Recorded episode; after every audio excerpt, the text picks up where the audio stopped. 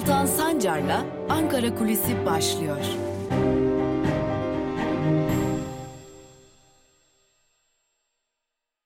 Merhabalar sevgili Özgürüz Radyo dinleyicileri ve YouTube hesabımızın sevgili takipçileri.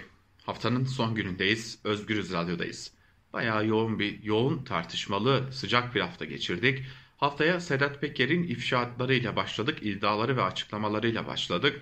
Tabii bir de geçtiğimiz haftadan devreden Baki'ye TRT'de canlı yayına katılan İçişleri Bakanı Süleyman Soylu'nun açıklamalarıydı. E, fakat İçişleri Bakanı Süleyman Soylu'nun TRT'deki açıklamaları pek de tatmin etmemişti ki e, bir kez daha bir canlı yayına katıldı Süleyman Soylu Habertürk'te bu defa karşısında iki de muhalif demeyelim de e, çünkü gazeteciler arasında muhalif e, ayrımı yapmak yerine şöyle diyelim bağımsız gazeteci vardı ve e, daha doğrusu iktidar yanlısı olmayan gazeteci vardı. Soruları cevaplamaya çalıştı ya da soruları savuşturmaya çalıştı.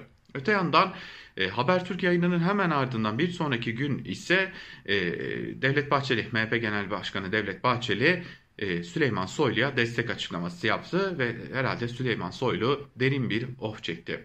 Ve gözler çarşamba günü gelenekselleşen haliyle AKP grup toplantısına çevrildi. Acaba Cumhurbaşkanı Erdoğan ne diyecek sorusuna çevrildi gözler ve aslında ee, Süleyman Soylu'nun Habertürk'teki performansı ve hemen ardından ortaya çıkan tablodan anlaşıldığı üzere e, beklenen oldu ve İçişleri Bakanı Süleyman Soylu'ya destek verdi. Haftanın kısa bir özeti bu. Tabii ki birçok tartışmalı konu var. E, Sedat Peker'in iddialarıyla ilgili Korkut Eken'den e, tutalım Uğur Mumcu cinayetine, Mehmet Ağar'a, Kutlu Adalı cinayetine kadar çok çok farklı konular bulunuyor elbette. Lakin biz bugün Cumhurbaşkanı Erdoğan'ın e, geçtiğimiz gün yaptığı açıklamada e, muhalefeti hedef almasına dikkat çekeceğiz. E, bu defa hedefindeki isim e, Meral Akşener'di. İyi Parti Genel Başkanı Meral Akşener'di. Malum anketlerde İyi Parti'nin Genel Başkanı Meral Akşener Cumhurbaşkanı Erdoğan karşısında aday olması halinde e, kazanacak gibi görünüyor. Yani en azından anketler böylesi sonuçları önümüze getiriyor. Ee, öte yandan İyi Parti'nin oy oranının da giderek yükseldiğine dair belli başlı veriler bulunuyor anket sonuçlarından. %11, 12, 13 hatta 14'ler İyi Parti için tartışılır hale gelmiş durumda. E, hatırlayalım 2018'de e, ittifakla seçimi barajı aşmıştı. E, kendi partisine giden oyda ise aşamamıştı barajı. Ama İyi Parti Genel Başkanı Meral Akşener e, neredeyse köy köy, kasaba kasaba, ilçe ilçe, il il gezerek e, partisinin hem oy oranını artırmayı başardı hem de e, halkla buluşmayı başarmıştı. E, tabii bu ziyaretlerden biri de Rize'ye gerçekleşmişti. Lakin Rize'de İyi Parti Genel Başkanı Meral Akşener'e yönelik ciddi bir provokasyon girişimi oldu. Geçtiğimiz gün Ankara Kulisi programında da aktarmıştık. E, herhalde Meral Akşener'in soğukkanlı davranışı ve e, çevresindekilere yönelik uyarıları da olmasaydı belki de oradaki provokasyon çok daha fazla büyüyebilirdi. Lakin Meral Akşener e, bu konuda tedbirli davrandı, dikkatli davrandı ve belki de büyük bir provokasyonu engellemiş oldu Meral Akşener. Lakin Cumhurbaşkanı Erdoğan grup toplantısında Süleyman Soylu'ya destek çıktığı grup toplantısında yaptığı açıklamada Meral Akşener'den gelin hanım diye bahsetti. E, malum Meral Akşener Rizeli Rize'ye gelin gitti tırnak içerisinde söyleyelim bunu da o tabirle bizde. E, e, gelin hanım dedi Rize'de e, gereken gerekenler yapıldı e, ama bu daha iyi günleriniz daha neler olacak neler biçiminde de bir açıklama yaptı.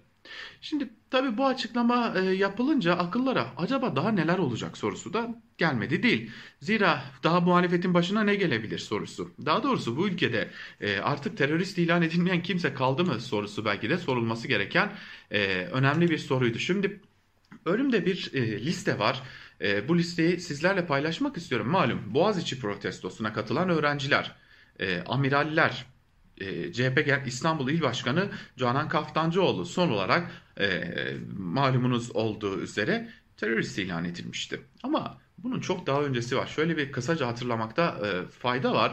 E, 12 Ocak 2017'de Cumhurbaşkanı Erdoğan bir açıklama yaptı ve Türk lirasında giderek artan değer kaybı karşısında e, dolar için, dolara yatırım yapanlar için şu cümleyi kurdu. Elinde silahı bombası olan teröristle elinde doları avrosu faizi olan terörist arasında amaç bakımından hiçbir fark yoktur dedi ve Türkiye'nin maruz kaldığı saldırıların bir de ekonomik boyutunun olduğunu herkes görüyor dedi. Yani dolara yatırım yapanlar terörist oldular.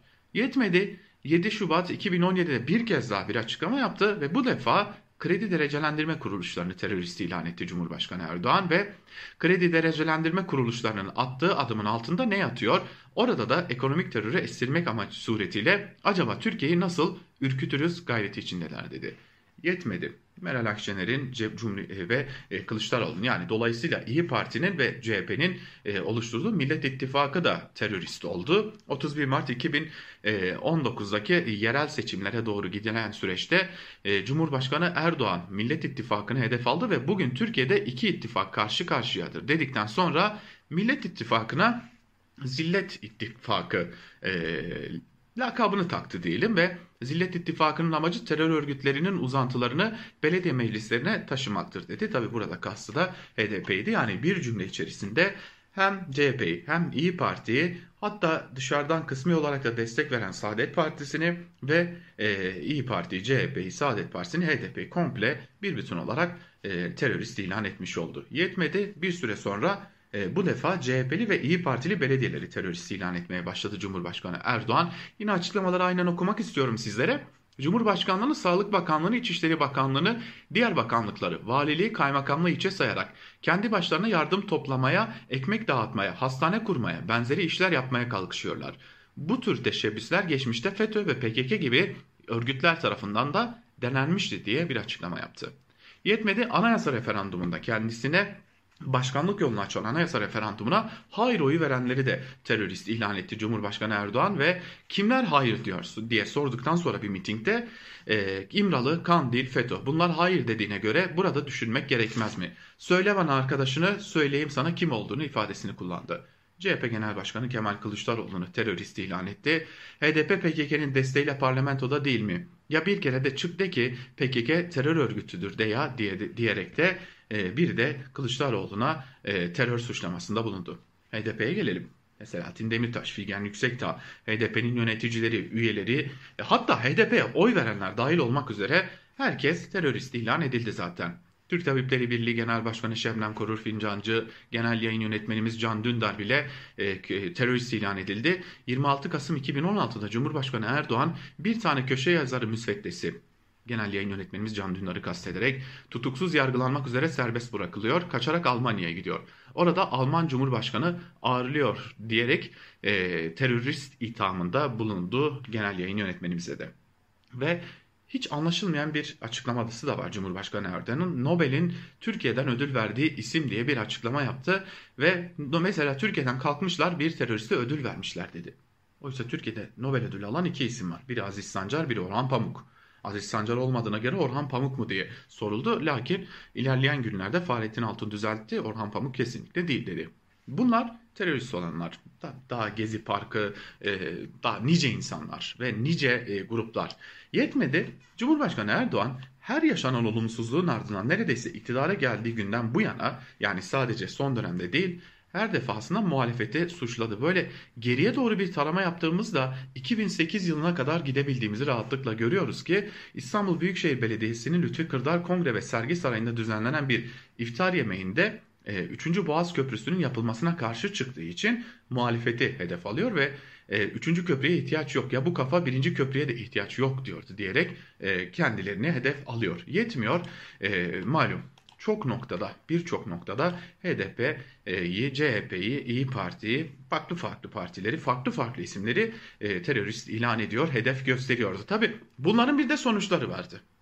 Örneğin CHP Genel Başkanı Kemal Kılıçdaroğlu Çubuk'ta saldırıya uğradı. Bir asker cenazesine katılmıştı ve orada PKK dışarı şeklinde atılan sloganlar eşliğinde CHP Genel Başkanı Kemal Kılıçdaroğlu adeta lince tabi tutuldu ve eğer e, birazcık daha dikkatli olunmasaydı veya da müdahale ya da CHP Genel Başkanı'nın korumaları biraz daha dikkatli olmasalardı e, Kemal Kılıçdaroğlu'nun linç edilmesi işten bile değildi.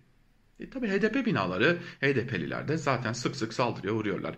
HDP'nin standları, HDP binaları e, sürekli olarak hedefte.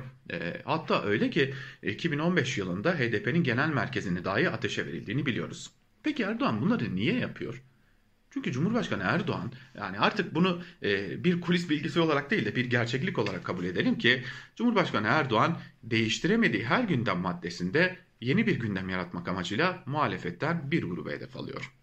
Fakat bu defa Cumhurbaşkanı Erdoğan'ın öyle görünüyor ki daha doğrusu bir bütün iktidarın e, hedefinde başka projeler de var. Acaba muhalefeti bölebilir miyiz? Acaba muhalefeti e, köşeye sıkıştırabilir miyiz e, çabası? Bunu nereden anlıyoruz? Bunu anayasadan anlıyoruz aslında. E, biliyoruz ki meclis hayırlara vesile. Yani CHP'nin, İyi Parti'nin, HDP'nin e, getirdiği her öneri, her önerge Türkiye Büyük Millet Meclisi'nde reddediliyor, kabul edilmiyor. Ama gelin görün ki e, AKP ve MHP'nin getirdiği, ortaklaşa getirdiği her şey de meclisten geçiyor. Ama bu ortamda AKP ve MHP'nin meclisten hiçbir şekilde geçiremeyeceği bir şey var. O da anayasa. Bırakın geçirmeyi halk referandumuna dahi götüremiyorlar. Ancak Cumhurbaşkanı Erdoğan da e, yeri geldiğinde MHP Genel Başkanı da e, ve kurmaylar da sık sık anayasayı değiştireceğiz diye çağrı yapıyorlar. Yani Cumhurbaşkanı Erdoğan daha dün terörist ilan ettiği muhalefete bugün gelin beraber anayasalı yapalım şeklinde çağrıda bulunabiliyor. Peki Cumhurbaşkanı Erdoğan'ın terörist ilan ettiği muhalefete anayasa değişimi çağrısı yapması gerçekçi mi? Elbette ki muhalefet e, buna gerçekçi bakmıyor. Zaten muhalefet anayasa değişikliği için parlamenter e, sisteme dönüşü şart koşuyor. İktidar ise buna zaten yanaşmıyor ve bu durum bile aslında bize e, Cumhurbaşkanı'nın aklında başka bir takım hesaplar olduğunu gösteriyor. Şöyle e, sıralayalım. Adalet ve Kalkınma Partisi'nin yani AKP'nin mecliste 288 üyesi var. CHP'nin 136, HDP'nin 55, MHP'nin 48, İyi Parti'nin 36 ve Türkiye İşçi Partisi'nin 3 diye aşağı doğru ilerliyor. Onda bağımsız milletvekili var. Fakat bu hesapta şöylesi bir e, durum var ki muhalefet destek vermeden hiçbir şart ve koşulda e, anayasa değişikliği gerçekleştirilemiyor. Zira e, çok açık bir şekilde görülüyor ki e, yani 336 oy e, var e, şu an itibariyle anayasayı değiştirebilecek. O 336 oy var e, AKP, MHP ve Büyük Birlik Partisi'nin e, toplam vekil sayılarında. Ama 360 oya ulaşmak için de 24 kişinin daha evet oyu vermesi gerekiyor ki bırakın anayasayı değiştirmeyi e, Cumhur İttifakı'nın getireceği anayasa teklifinin e, bir yerde e, teklif olarak daha doğrusu referandum olarak e, halka gidebilmesi amacıyla. Ancak bu gerçekçi değil. Zaten anayasa gündemi de gerçekçi değil. E, ama muhalefetin ortak kanısı şu ki e, Cumhurbaşkanı Erdoğan e, soylu gündemini, Sedat Peker gündemini örtebilmek için hem muhalefete saldırıyor hem de yeniden anayasa gündemini ortaya seriyor ve böylelikle dengelemiş oluyor. Bir yanda muhalefetle birlikte anayasa yapma çağrısı, bir yanda muhalefetin terörist ilan edilmesi. Şimdi diyeceksiniz ki bu ne perhiz, bu ne lahana turşusu e, cinsinden belki de bir çıkış yapacaksınız haklı olarak. Zaten e, açık bir şekilde de görülüyor ki yani ne anayasa değiştirilebilir ne de başka bir şey olabilir. Kaldı ki e, Ankara gündemini yakından takip eden Murat Yetkin, gazeteci Murat Yetkin de e, şu değerlendirmeyi yapıyor. Belki bu değerlendirmeyle bitirmek de mümkün olacak. E, geçtiğimiz gün Cumhurbaşkanı Erdoğan yaptığı konuşma, muhalefeti suçladığı konuşmadan yola çıkarak şu değerlendirmeler yapılıyor. Erdoğan'ın kendisine muhalefet partileri ve kontrolü altında olmayan medyadan gelebilecek başka eleştirileri daha fazla baskıyla engellemeyi, siyaseti sertleştirebileceğini söylemek de mümkün. Hemen burada bir parantez açalım. Dün Türkiye Büyük Millet Meclisi'ne 11 yeni fezleke gitti ve onu HDP'liler hakkındaydı ki kaldı ki HDP'nin bütün kurmayları hakkında e, şu an itibariyle fezleke bulunuyor. Bir yandan da HDP hakkında bir kapatma davası hazırlığının yeniden e, başladığı biliniyor. Kobane davası devam ediyor. Demirtaş'ın ne zaman cezaevinden çıkacağı ya da çıkabileceği bile muamma. E, tüm bunlara baktığımızda zaten ciddi bir engelleme görüyoruz. Yetmiyor. Ekrem İmamoğlu'na yönelik bir provokasyon girişimi oluyor. E, adeta linç edilmek isteniyor ve son anda kurtuluyor. Devam ediyoruz. Murat Yetkin şunu söylüyor. Muhalefet ve kendisine bağlı olmayan medya üzerinde baskı kurmanın Türkiye'ye daha çok ve vurkaç niyeti taşımayan düzgün yatırım gelmesini ve Erdoğan'ın cari açığı kapatmasını sağlamasını beklemek saflık olur. Hatırlayalım dün Cumhurbaşkanı Erdoğan e, bir görüşme yaptı. Bu görüşme ABD'nin büyük şirketleriyleydi ve gelin Türkiye'ye yatırım yapın diyeydi. Zaten e, aslında Türkiye'nin kaderi Haziran ayında belli olacak. Yani biz yüzümüzü batıya mı döneceğiz yoksa kendi içine kapanan, yüzü doğuya dönen ve baskının giderek arttığı bir ülke mi olacağız? Zira Haziran ayında Cumhurbaşkanı Erdoğan'ın Biden'la ayaküstü de olsa bir görüşme yapması bekleniyor. Eğer bu görüşmeden istenilen sonuç alınamazsa iktidar açısından e, asıl o zaman giderek baskı dozanın artacağı ve batı karşıtı söylemlerle birlikte özgürlük ve demokrasi konularının giderek tartışmalı hale geleceğini görebiliyoruz. Şimdi haftaya nasıl başladık? Haftaya Sedat Peker, İçişleri Bakanı Süleyman Soylu, Mehmet Ağar, Korkut Eken, AKP, MHP ve çevresindeki isimlerin e, yine AKP, MHP çevresinden gazetecilerin odağında olduğu e, ciddi bir şekilde suç işleme, suç örgütleriyle işbirliği, uyuşturucu kaçakçılığı, cinayet, e, mafyatik uygulamalar gibi tartışmalarla başladık. Haftayı nasıl noktalıyoruz? Muhalefet acaba can güvenliğini sağlayabilecek mi? Evet, bir haftayı da böyle geçirdik. Ne yapalım? Bari muhalefete çatalım taktiğiyle Erdoğan bir haftayı daha atlatmış görünüyor. Bakalım önümüzdeki hafta neler olacak. Bugünlük de bu kadar.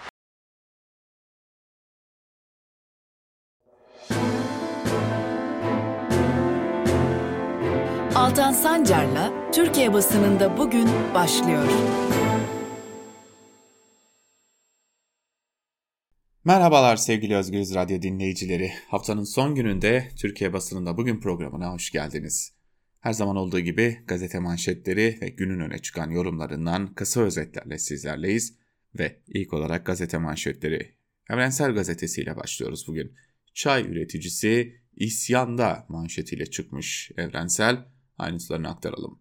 Çaykur'un üreticiye günde 15 kilogram alım kotası uygulaması nedeniyle üretici çayını düşük fiyat ile özel sektöre satmaya mahkum edildi.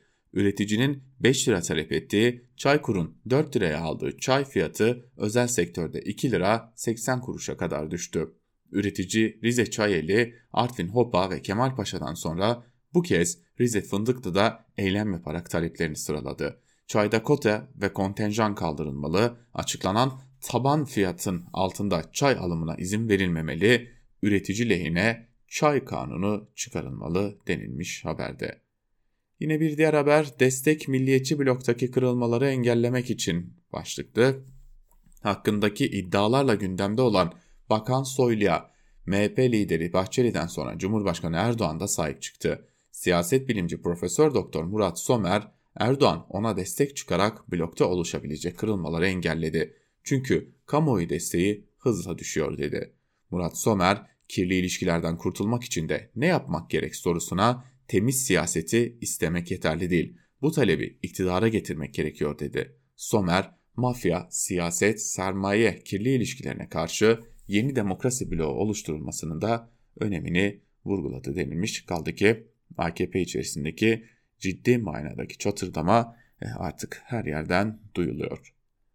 Evrensel Gazetesi'ni böylelikle noktalayalım ve geçelim bir diğer gazeteye Yeni Yaşam Gazetesi'ne. Yeni Yaşam Gazetesi'nin manşetinde ise zulmün ve kirliliğin tek bahanesi PKK sözleri yer alıyor. Devlet-mafya ilişkileri ortaya dökülürken her başı sıkışan aynı bahaneye sığınıyor. PKK ile mücadele. Hasta tutuklarının bırakılmamasının, rant uğruna işlenen taşeron cinayetlerin failleri aynı gerekçeyi öne sürerken tecrit de aynı nedenden ötürü sürdürülüyor. 83 yaşındaki ağır hasta tutuklu Mehmet Emin Özkan kelepçelerle hastane kapılarında süründürülüyor. %87 engelli olan Özkan cezaevi ile hastane arasında götürülüp getiriliyor, yetmiyor üstüne bir de yatağa kelepçeleniyor. Sebep ise PKK'li olma iddiası. JITEM'in gerçekleştirdiği Bahtiyar Aydın cinayeti ve köy yakmaktan 25 yıldır hapiste tutulan Özkan'a hakkında hiçbir delil olmadığı halde ağırlaştırılmış müebbet verildi. Ancak savcılığın yeni hazırladığı iddianamede delil yoktur demesi bile bırakılmasına yetmiyor denilmiş haberde. Ben e, Mehmet Emin Özkan'la e, birebir tanışmıştım. E, zaten hayat hikayesini de çok yakından biliyorum. E, tam 25 yıl çalınmış bir hayattan bahsediyoruz. Belki bir daha o hayat geri gelmeyecek ama en azından e, belki de ailesinin yanında hayata veda edeceği günleri beklemesi e, çok da e, zor olmasa gerek. Ve gelelim Karar Gazetesi'ne. Manşette hepsi cinayet mahallinde sözleri yer alıyor. Hemen ayrıntılarını aktaralım. Suç örgütü lideri Sedat Peker'in ifşaatlarında gazeteci Kutlu Adalı'nın Kuzey Kıbrıs Türk Cumhuriyeti'nde öldürülmesine dair çarpıcı iddialar kamuoyunda etki yarattı.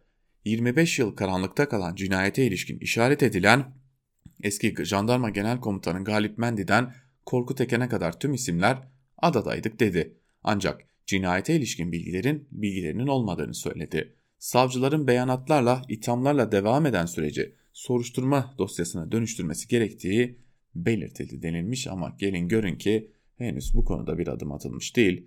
Hemen e, gördüğümüz gibi en ufak bir muhalefet çıkışında e, soruşturma açan savcılıklar bu konuda tek bir adım atmış değiller ve Kutlu Adalı cinayeti hala karanlıkta kalmaya devam ediyor.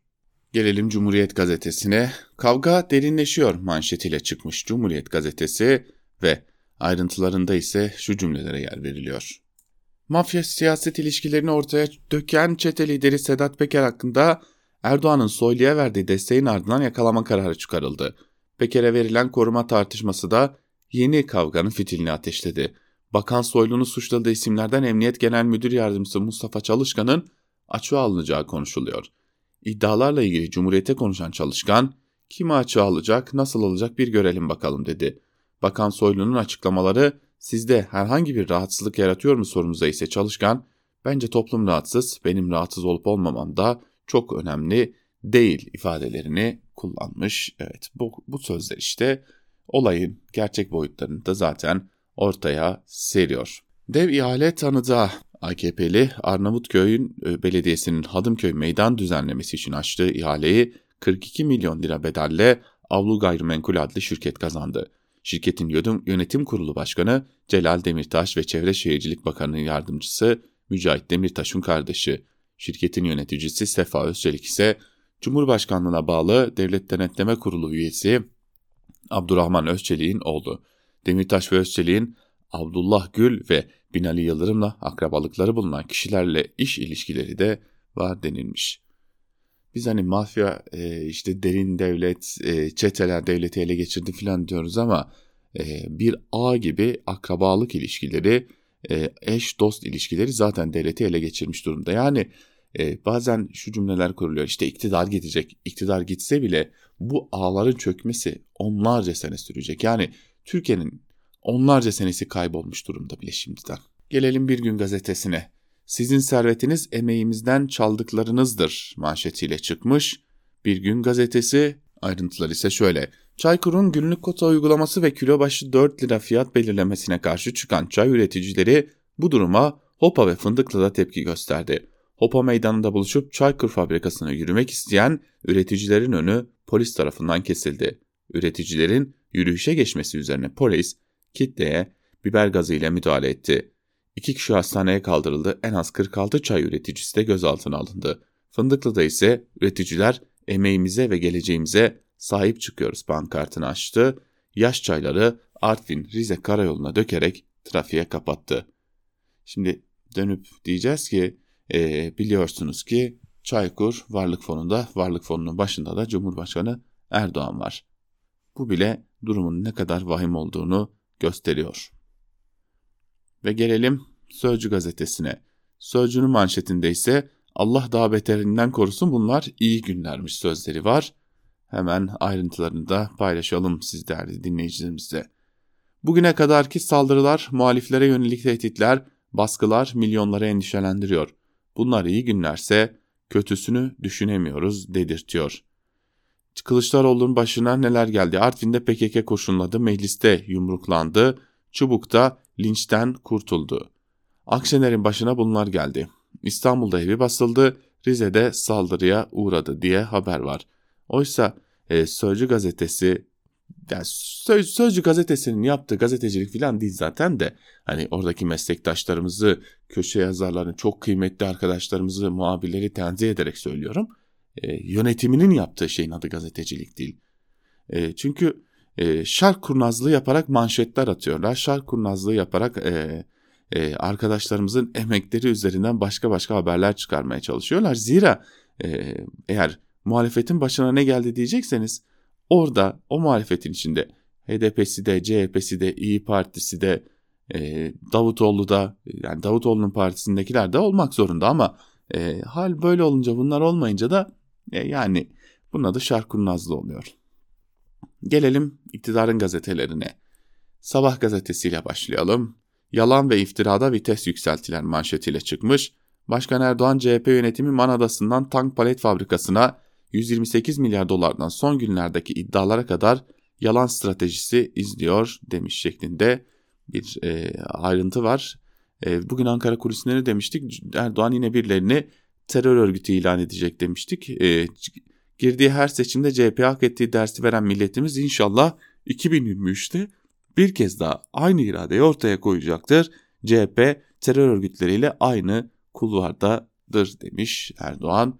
E, hoş bakıyorum da tank palet fabrikası satıldı mı satıldı. 128 milyar doların nerede olduğuna dair iktidardan ortak ve mantıklı bir açıklama geldi mi? Gelmedi. E, Man belgeleri sahte mi? Değil. E, CHP nerede yalan söylemiş? Gelelim hürriyete. Manşette yanıtsız kalan kritik soru manşet sözleri var. Gazeteci Adalı'nın 1996'da Kuzey Kıbrıs Türk Cumhuriyeti'nde öldürülmesine ilişkin iddialar emekli yarbay Korkut Eken'i gündeme taşıdı. Eken o dönemde Atilla Peker'i yanında adaya götürdüğünü kabul etti. Ancak Peker'i hangi sıfatla beraberinde götürdüğü sorusu yanıtsız kaldı. Hürriyet bu soruyu Eken'e yöneltti. Eken Kutlu Adalı'yı hiç tanımadığını söyledi. Bu açıklamalar üzerine Atilla Peker'in Korkut Eken'in yanında ne işi vardı sorusu gündeme geldi. Bu konuda söyleyeceğimi söyledim. Başka da konuşacak bir şey yok. Söylenecek de bir şey yok demekle yetinmiş Korkut Eken. Sen konuşma zaten yaşlandın yarın bir gün başına ne geleceği belli olmaz demişler. Korkut Eken de böylelikle yoluna devam edecek işte. Bu arada Hürriyet'in cesaretine bakın manşete taşımış 25 gün sonra konuları. Milliyet 4 mevsim hayal oluyor manşetiyle çıkmış önemli bir haber. Türkiye Büyük Millet Meclisi İklim Komisyonu Türkiye'de iklim değişikliğinin etkilerini en ince ayrıntısına kadar mercek altına aldı. Komisyonda sunum yapan doçent doktor İsmail Dabanlı iki mevsimli bir döneme giriyoruz. Üçer aylık dönem periyodu kalkıyor. İstanbul'da Mayıs'ta kalorifer yakmak zorunda kaldık dedi. Dabanlı 4-15 yılda kuraklıkla karşı karşıya kalınacağı tespitini yaptı. Dabanlı deniz sularının ısınması nedeniyle İstuzlu plajı civarında yumurtalarını bırakan karette karettaların daha soğuk olan yukarı kesimlere taşındığını söyledi. Bilim insanı iklim değişikliğinin kültür varlıklarını vuracağı uyarısını yaptı. Kapadokya'daki peri bacalar için de tehlike çanları çaldığını açıkladı. Artık dünyanın e, tehlikeli eşiğine ki biz bugün Özgür Haber'de de bahsetmiştik. E, tehlikeli eşiğine çok çok çok az bir mesafe kaldı. Ama gelin görün ki e, dünyanın zaten umurunda değil. Hele AKP iktidarının hiç umurunda değil. Daha e, bugün bile Rize'de işkence dereye e, kepçelerle girip maden ocağı açmak isteyenlerle e, Van'da mermer ocağı açmak isteyenlerle, e, ormanları peşkeş çekenlerle, Kanal İstanbul yapmak isteyenlerle e, kalkıp da e, çevre sorunu konuşacak değil. Siz önce Paris İklim Anlaşması ile ilgili çekincelerinizi bir kaldırın da ondan sonra konuşalım diyeceğiz. Yani mevcut iktidar sadece ama sadece ki tam anlamıyla sistemin kendisinden de bahsediyoruz elbette. Ki başka bir iktidar gelirse de sermaye boyun eğip değiştirebilir mi emin de değilim e, geleceğimizden çalıyorlar. Belki de çocuklarımızın, belki de bizden sonraki kuşakların geleceğinden çalıyorlar.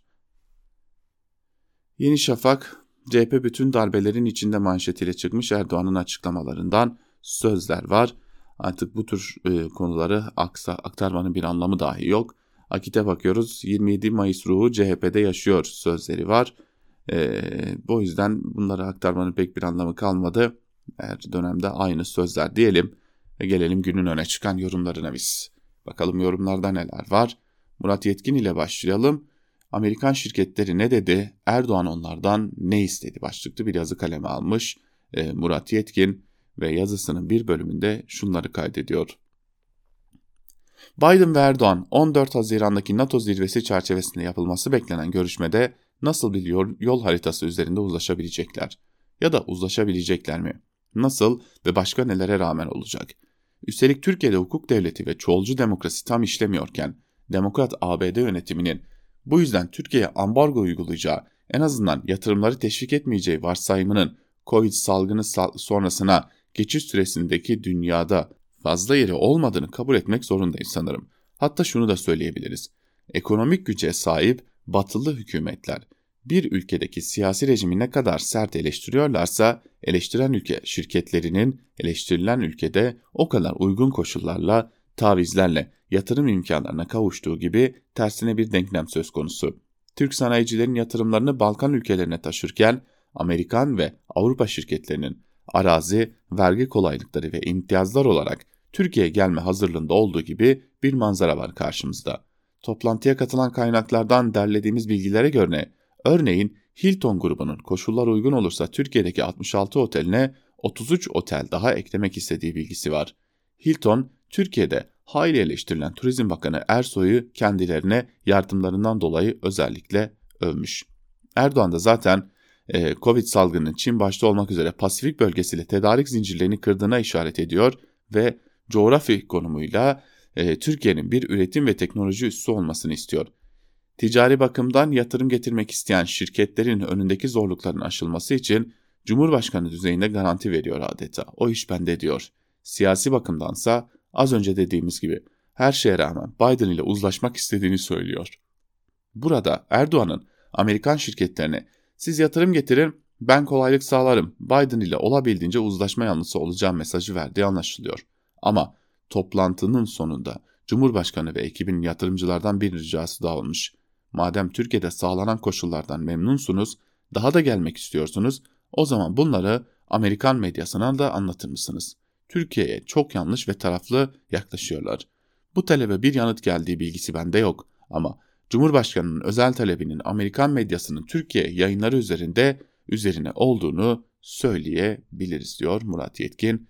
Evet bir ülkenin cumhurbaşkanı şirketlerle toplantıyı yapıp bunları istemiş. Devam edelim yazılarımıza biz ve bir diğer yazı Evrensel Gazetesi'nden İhsan Çaralan.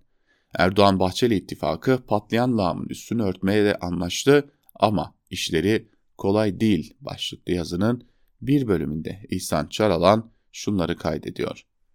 Bahçeli Erdoğan ikilisi Peker'in ifşalarının Türkiye'ye yönelik saldırı kapsamında görülerek üstünün örtülmesini isteseler de bunun kolay olmayacağı şimdiden görülmektedir. Çünkü Peker'in iddiaları örneğin Kutlu Adalı cinayetiyle ilgili yeni tanıklar ve ciddi kanıtlara götürecek ipuçlarını ortaya çıkarmaya başlamıştır bile. Çünkü sistemin lağımı patlamıştır. Pislik ve yaydığı koku saldırı Türkiye'yedir. Dış düşmanlar, işbirlikçiler üstüne kurulu, kara propaganda ile örtülemeyecek kadar büyümüştür.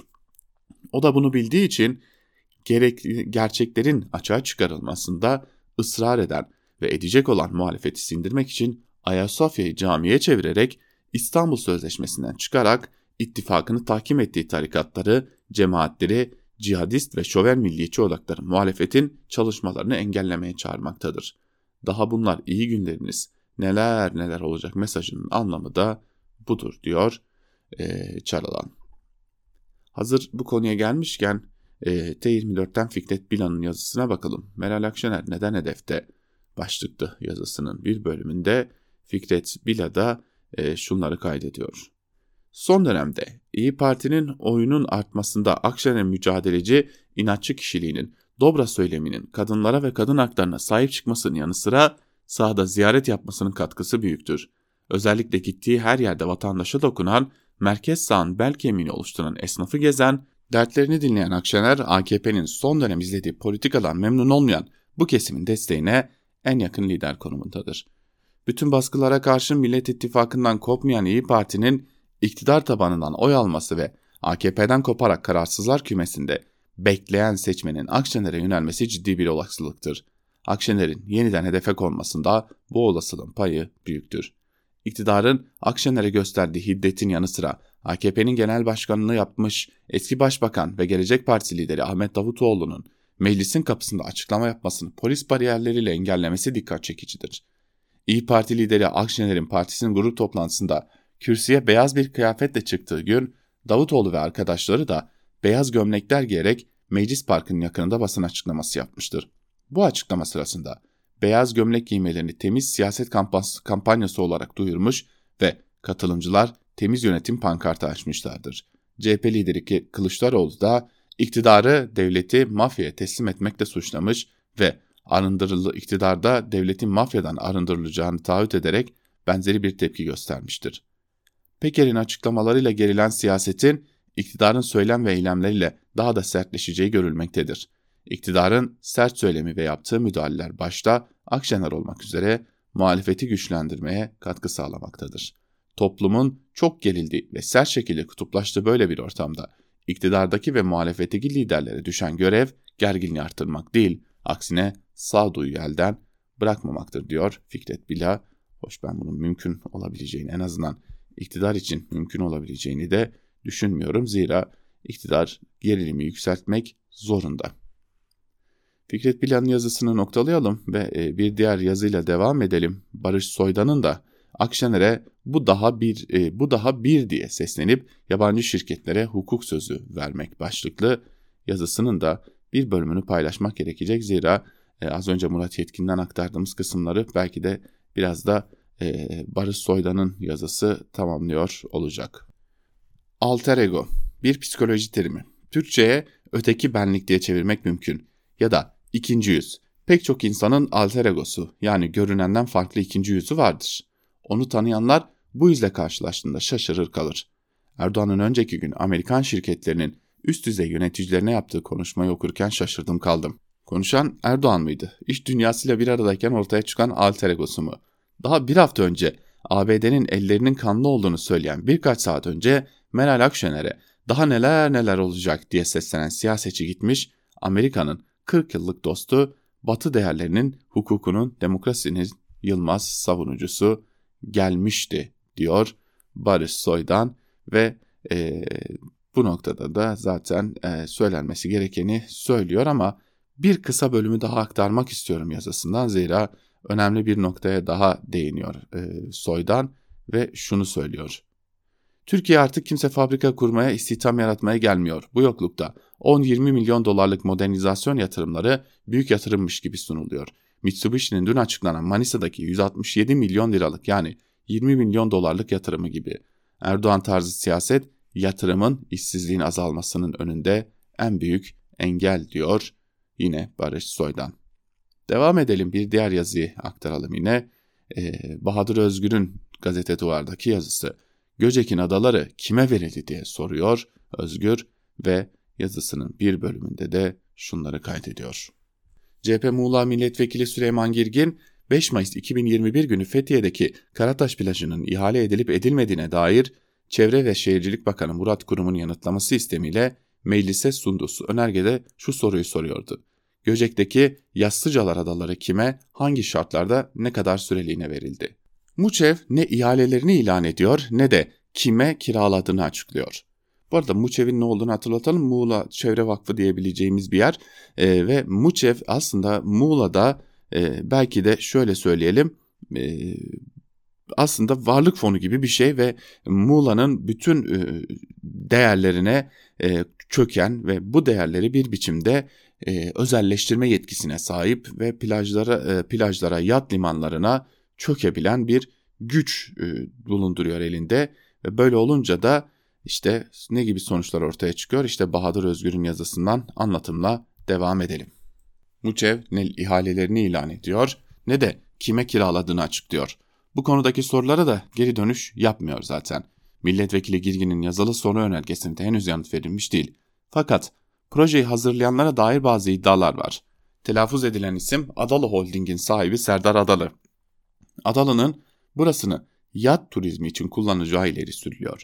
Adalı'nın adına işletme hakkı devriç işlemlerini yürüten hukuk firmasının ise BBS danışmanlık olduğu ileri sürülüyor. Sahibi de tanıtık. Ahmet Şafak Kuş. Nereden hatırlıyoruz bu ismi? Kuş 2013 yılında yapılan ve daha sonra FETÖ kumpası denilerek kapatılan operasyonlarda gözaltına alınan eski İçişleri Bakanı Muammer Güller'in oğlu Barış Güller'in ortağıydı. 2011 yılında BBS danışmanlık gayrimenkul AŞ'yi kurmuşlardı. İki yıl sonra Barış Güler ortaklıktan ayrıldı. Göcek'teki adalara ilişkin iddialara dair kuşun firmasından herhangi bir dönüş olmadı. Açıklama yapmaları halinde bu köşede aynen yayınlayacağımı yeniden duyuralım. Şimdilik tüm bunlar belediyeden Muçev içinden sızan iddialar. Ne var ki kesin olan şey Yassıca Adaları da birilerine verildi. Proje hazırlandı ve tıpkı diğer devirler gibi kamuoyundan gizleniyor denilmiş yazıda. Sizden bir ricada bulunacağım sevgili dinleyicilerimiz. E, ne olur Yassıca Adaları'nı şöyle bir saniyenizi ayırarak Google'da aratmanızı rica edeceğim.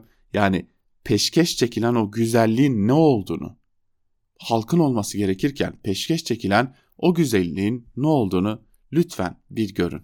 Lütfen bir görün. Bakın bugün Az önce e, şunu konuştuk değil mi? Dünyada ve Türkiye'de artık küresel ısınma kendi etkisini çok ciddi şekilde gösteriyor ve bunun çok kötü sonuçları olacak diye konuştuk. Buna dair bir haber aktardık. Hemen ardından bu peşkeş çekilmeyi aktarıyoruz. Ne olur girin bakın peşkeş çekilen güzelliğimiz neymiş diye. Böylelikle noktalayalım. Hem bugünlük bu haftalık Türkiye basında bugün programını haftaya pazartesi gününde tekrar görüşebilmek umuduyla iyi haberlerle diyelim. Hoşçakalın.